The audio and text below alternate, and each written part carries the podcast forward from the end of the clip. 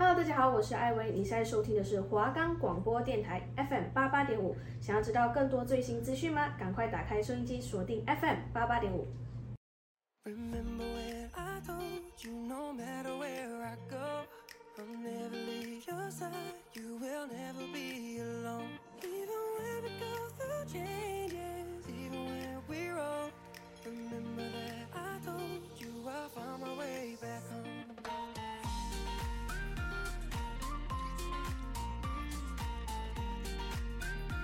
欢迎收听华冈广播电台 FM 八八点五，现在的节目是和韩影同行。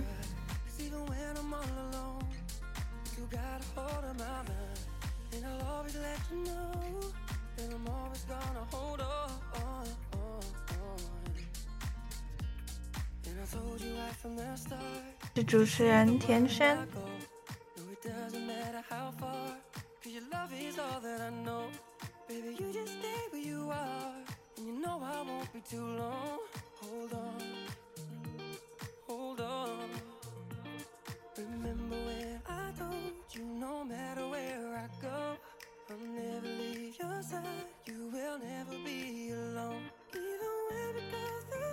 假期无聊吗？无聊的话，喜欢韩国电影的听众不妨来抽空收听，带你一同进入韩国电影的世界，让听众们的假期不再是空期度过，由我来替大家踩雷啦。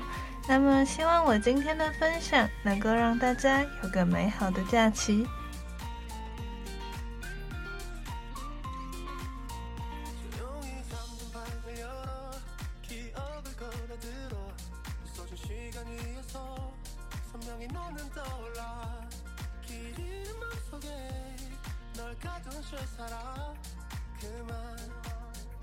我们的节目可以在 First Story、Spotify、Apple Podcasts、Google Podcasts、Podcast Cat、Sound Player，还有 KKBox 等平台上收听，搜寻华冈电台就可以听到我们的节目喽。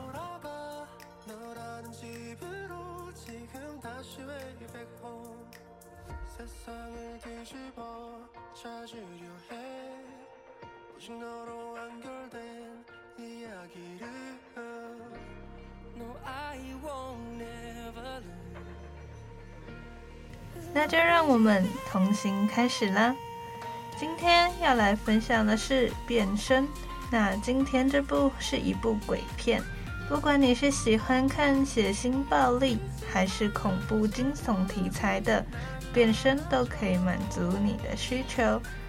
那《变身》被封为二零一九年韩国最恐怖的电影，在韩国首映六天便夺得了全国票房的冠军。因为有别于驱魔题材的电影而备受关注，但相比起驱魔，变身少了华丽的动作场景。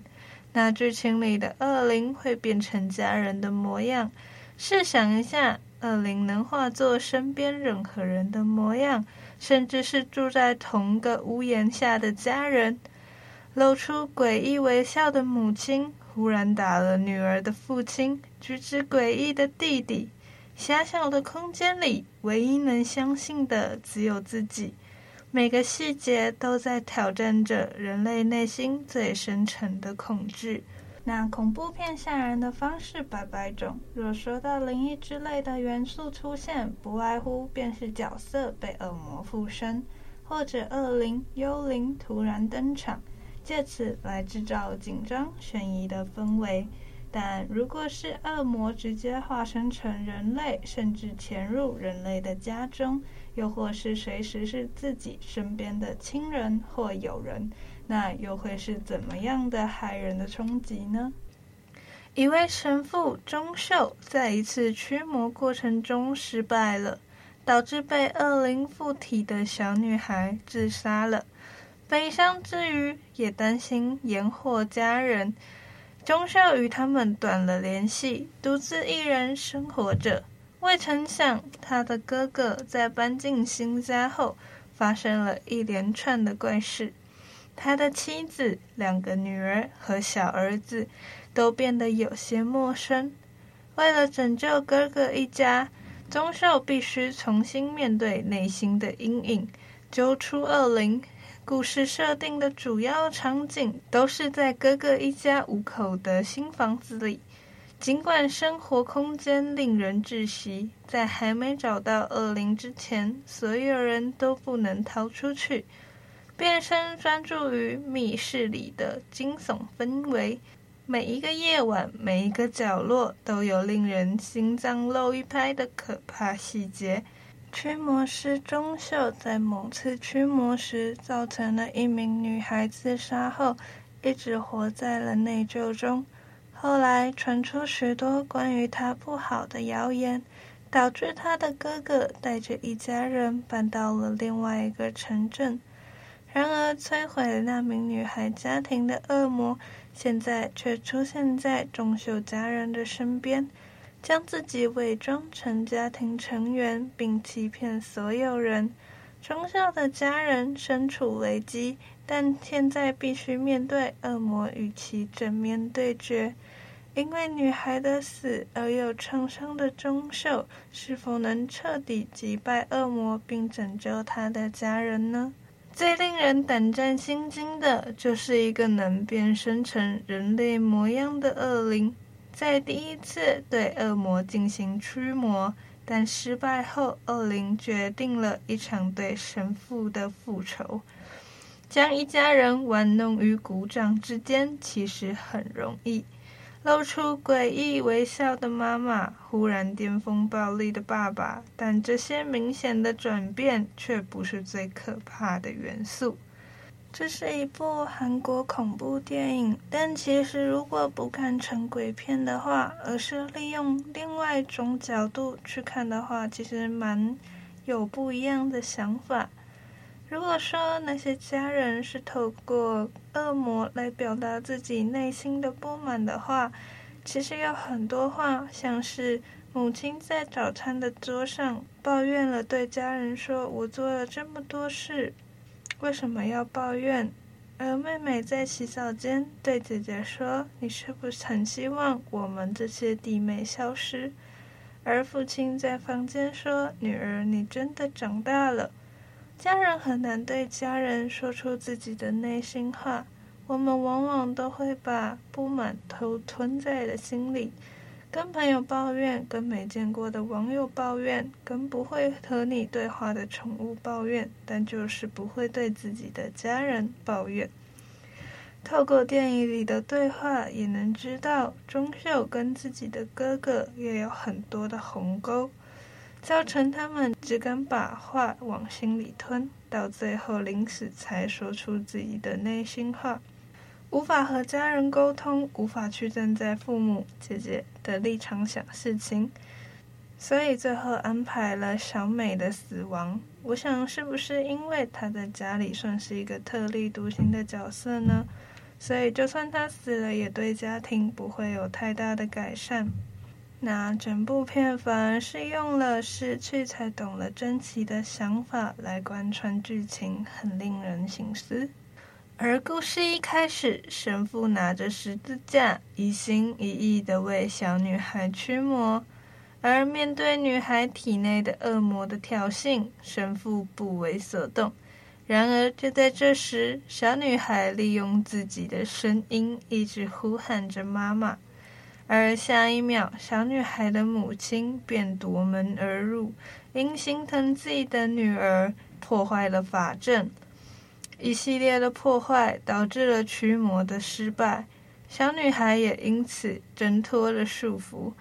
然后，女孩就在恶魔的引导之下跳楼自杀了，死状非常凄惨。临死前还威胁神父说。下一个目标就是他的家人。在小女孩过世后，所有人以为是神父害死了她，神父也很自责，甚至还有了轻生的念头。由于神父的此次事故严重性，直接连累到了他的哥哥白发男。白发男必须带着全家一起搬到了新地方。毕竟谣言已经散播开来了。这一天，白发男带着妻子、大女儿大美、二女儿小美、小儿子小明开车前往新的住处。一路上，妻子和小美都在抱怨着，只有大美愿意帮叔叔讲点话。而到了新家之后，大家发现这个房子这么大又这么好，为什么之前没有竞拍出去呢？然而，在新家睡觉的第一天晚上，邻居家就一直传来奇怪的声响，一家子的人都没能睡好。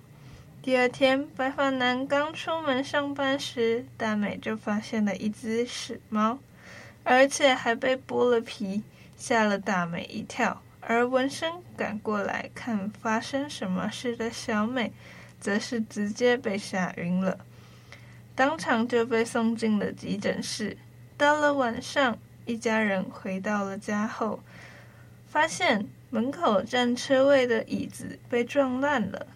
白发男想都没想，就觉得这是邻居的作为，气到准备要去跟邻居讨论。随后，在邻居家的后院发现了很多死状凄惨的动物遗骸，但他还是硬着头皮走进了邻居家，却在这里发现了更多动物的遗骸，还有很大量的倒立十字架。就在这时，邻居突然出现在白发男的背后，吓了他一跳。而不管白发男怎么说，邻居都板着脸拒绝与他沟通，所以白发男只好无奈地回到了自己的家。半夜，邻居家和昨晚一样发出了声响，吵到全家人都无法入眠。于是，白发男无法忍受，直截了当的报了警。然而，在警察的面前，邻居却像是变了一个人似的，温和的解释噪音只是自己在织布的声音。而且，面对白发男家里很多动物遗骸的指控，邻居也表示愿意让警察进屋检查看看。接着，警察们进房搜了一会，却什么尸体也没有发现，这让白发男惊讶不已。而另一边，神父也开始看到了恶魔的幻象，在这个幻象中，满屋子都是血，吓得神父思考了一下人生。画面转到了白发男全家，没了噪音，肯定是好睡了许多。但小美这头却有人把她的被子拉走，接着小美就惊醒了。她发现了自己的父亲站在床头抚摸着自己，他奇怪的举动让小美动都不敢动，瑟瑟发抖。第二天的早晨，父亲却像没事一样和小美聊着天，一家人有说有笑。小美顿时感到毛骨悚然，就直接离开了餐桌。然后，白发男的妻子也出现了奇怪的行为，她像是饿死鬼那般暴饮暴食，然后又对着挑食的小明大发雷霆，吓得小明嚎啕大哭。到了晚上，白发男下班回家后询问着妻子：“今早是什么回事呢？”他却说自己早上根本就没有在家。他说他去了她闺蜜的家。接着，大美在洗澡的时候，小美突然出现，并怂恿姐姐杀了父母亲。大美赶快洗完了澡，跑去小美问个说法。小美却说自己刚刚一直都在房间，并没有出来。随后，姐妹俩干脆在房间里分析一下最近碰上的奇怪事情，得出的结果是大家都疯了。但这话恰巧被刚好进门的爸爸听到了。白发男气得拿着锤子开始追杀姐妹，而经过了一阵你追我跑的过程，在锤子即将砸向小美之际，父亲的声音却从楼下传了上来。此时，眼前的父亲便缓缓离开。楼下真正的白发男上楼查看，他对女儿们的遭遇可以说是完全不知情。然而，才平静不到一分钟，妻子就出现了，而且手里拿着锤子，指向了众人。在短短的时间里，白发男为了保护自己的女儿们，让自己的手被砸伤。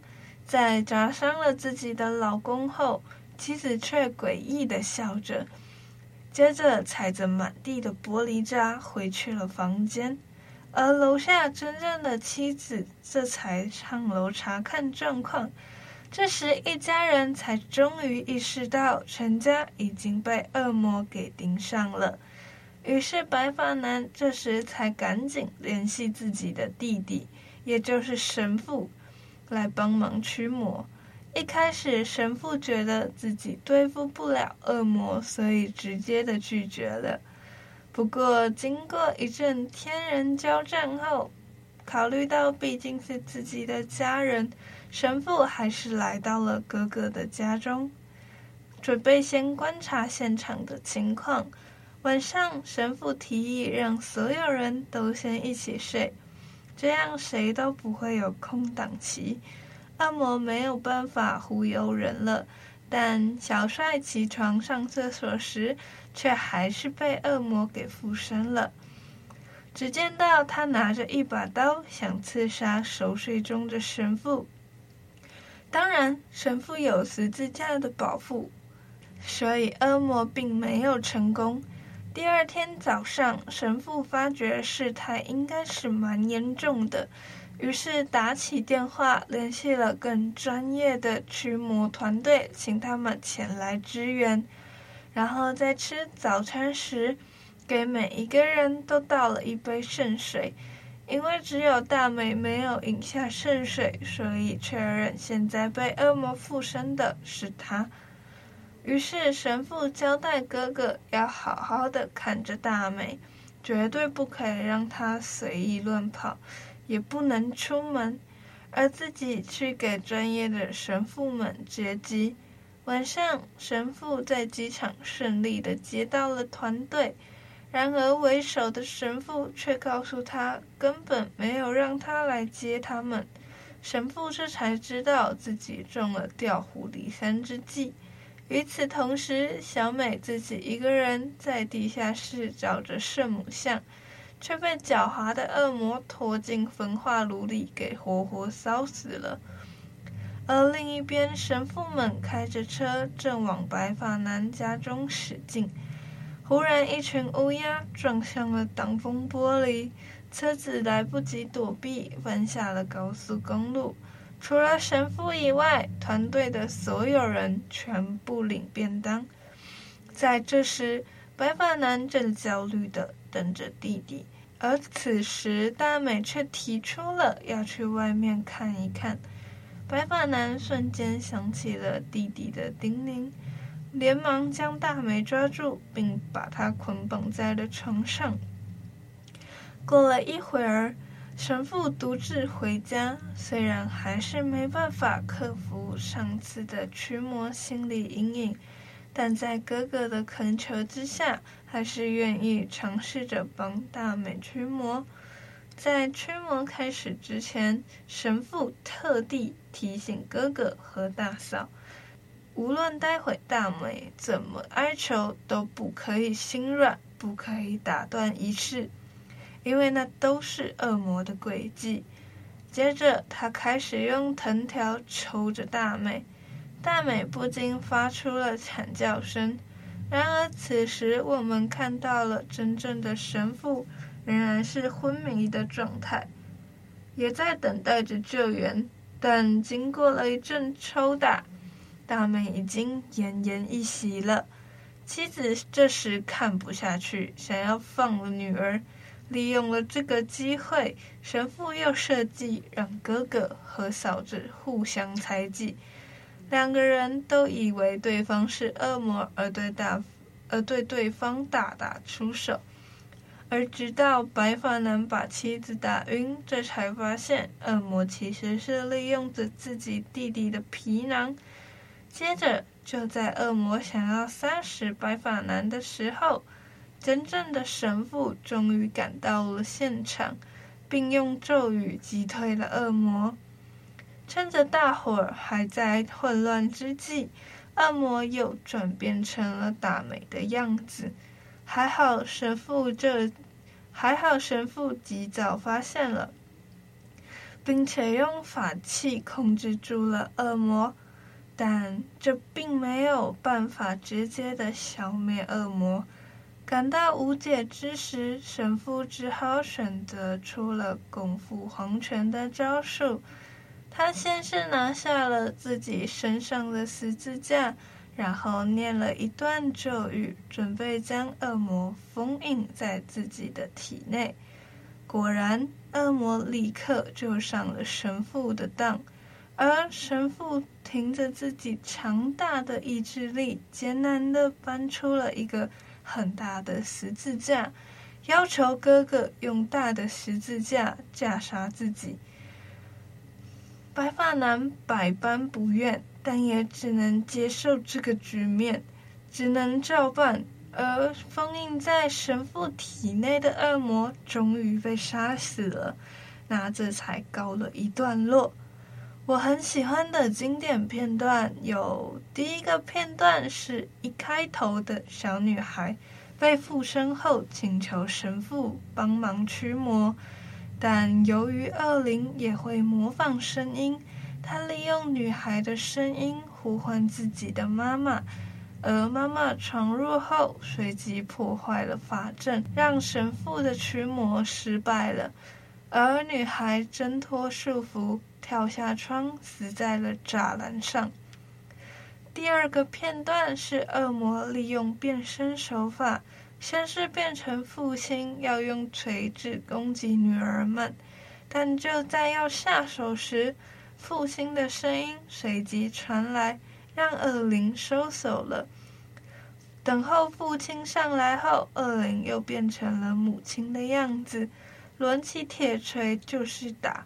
而父亲为了保护女孩们，手挡在女孩们的面前，让恶灵锤伤后，母亲也跟着上楼，这才确信真的有恶灵闯进了他们的家。那么，以上就是我喜欢的经典片段了，是不是也有听众们喜欢的呢？开头震撼的施法是吸引我看这部片的吸引源。恶灵放下狠话要复仇，但复仇的对象其实是神父的哥哥一家，因为总共有五个人，这让恶灵可以随心所欲的更换对象，去迷惑一家人。而在穿插变身的那一段，在恐惧的心情下，很难搞清楚到底谁才是真的，谁才是恶灵。为什么自己的家人要攻击自己呢？最后又一脸无事发生的样子出现在自己的眼前，让一切变得很奇怪，就像是自己做了梦，又或者是出现了幻觉。那么就来到我们的一百分点点名啦。以下为个人观点，嗯，我的点评是九十分。那我觉得。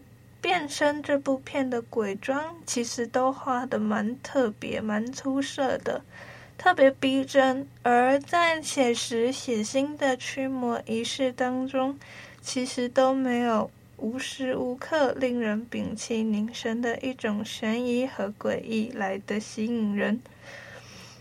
每个角色的双重人格是变身中最深层的恐惧。打破了恐怖片既定的印象，但最困难的就是每位角色都必须拥有两个面孔。这个恶灵享受着人类的恐惧，它化身成任何一个家人的模样，在你看不见的角落静静地观察着你。当你感受到诡异的目光时，却发现那是自己最亲的家人。但你的家人并不是你的家人，猜忌、怀疑、欺骗都是人类最大的弱点。再坚定的父母也因为怀疑自己孩子被附身而直接把他捆绑。在这样的环境下，试图推理出真正的恶灵，会惊觉黑暗的人性，才真正令人不寒而栗。电影前半部的气氛营造相当不错，前述桥段紧凑上菜，几乎可以说毫无冷场。配合竹仙家的大房子，表现出孤立感。邻居家的怪异是另外一个奇怪的因子，大量血淋淋的动物尸体以及大量反基督摆设，都产生了超量的不安元素，达到恐怖将至的暗示层面。这部片恶魔的形象可以非常多元，可能是蛇或者是羊，但这部片里则是以人类的姿态出现。借由攻击、吓人等方式，让人愤怒、害怕。不理性的情绪将让恶魔更容易入侵人体或是杀害。这也是为什么恶魔一下变身为伤害女儿的神父，一下却又化身成伤痕累累的女儿来欺骗父亲。而电影的悬疑感十足，恶魔化身人类时的那一份不协调感。除了在行为上不合时宜之外，加上表情的改变让人混淆，观影时即使只是主角在笑，都会让我疑惑：现在这到底是不是本尊呢？而说到这个不协调的感觉，演员为了演出那份不协调，直接暴食到爆筋，真的很敬业。